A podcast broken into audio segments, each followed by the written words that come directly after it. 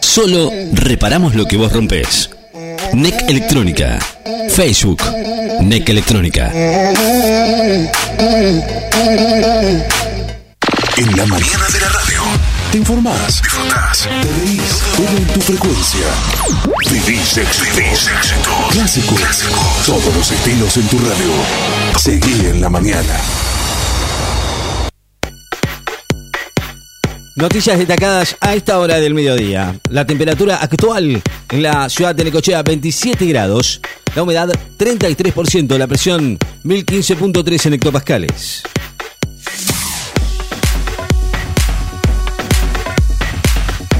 El Super Rugby modificó su calendario debido al rebrote de coronavirus. Las primeras fechas del nuevo Super Rugby Pacific, en el que van a jugar franquicias de Nueva Zelanda, Australia e Islas del Pacífico se van a jugar partidos entre equipos de un mismo país debido al rebrote de casos de COVID y para contener su propagación.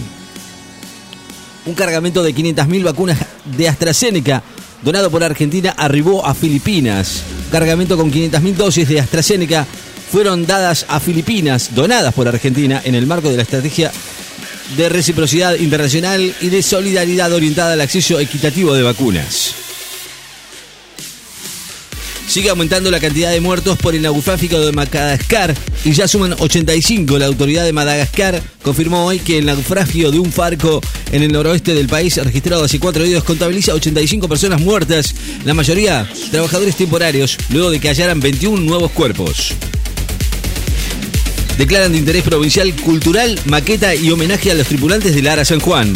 El gobierno de la provincia de Buenos Aires declaró de interés provincial la maqueta conmemorativa del Ara San Juan realizado por Norberto Omar Pereira en homenaje a los 44 tripulantes del submarino argentino hundido en el 2017 que se exhibía en el Centro Cultural Cabildo en la ciudad de Mar del Plata.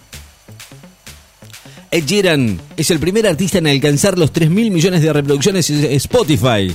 El británico batió récord en convertirse en el primer artista en alcanzar las 3 mil millones de reproducciones en YouTube con su éxito Shape of You.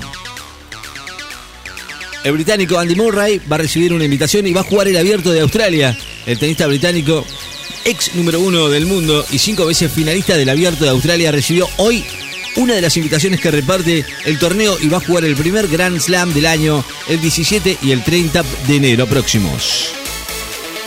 Cerruti ratifica el llamado a sesiones extraordinarias para tratar el plan plurianual. Confirmó hoy que el gobierno nacional va a convocar en los próximos días a sesiones extraordinarias del Congreso Nacional y dijo que en algún momento del verano será presentado el plan plurianual funcionario de salud bonaerense dijo que existen indicios de que Omicron ya circula en el conurbano. El ministro de Salud de la provincia de Buenos Aires, Enio García, reconoció hoy que existen indicios de que hay circulación de la variante Omicron de coronavirus en el conurbano bonaerense. Después de un viaje estudiantil, hay 37 nuevos casos de COVID de escuelas de Santiago del Estero y Córdoba.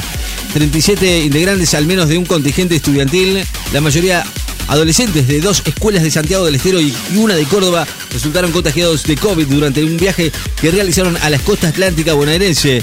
Así lo informaron oficialmente.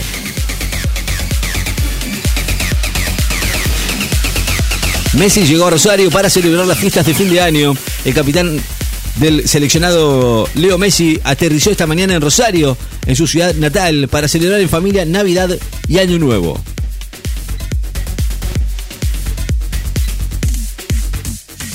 Llegaron más de 3,7 millones de dosis de vacunas Moderna y AstraZeneca.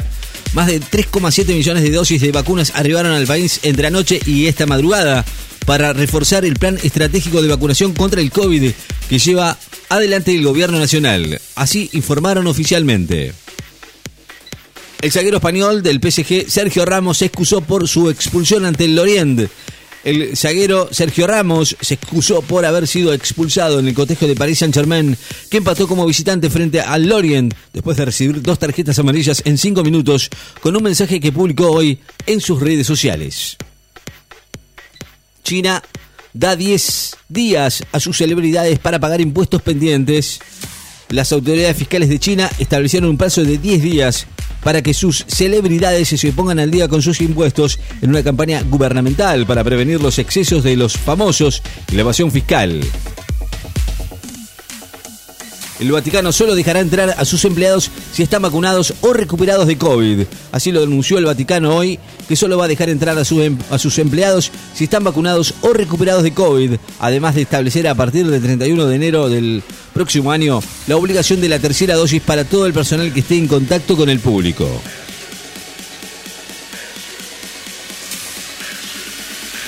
La temperatura actual 27 grados, la humedad 33%, la humedad 33%, la presión 1015.8 en hectopascales, viento del este a 12 kilómetros en la hora. Noticias destacadas en la FM. Estás informado.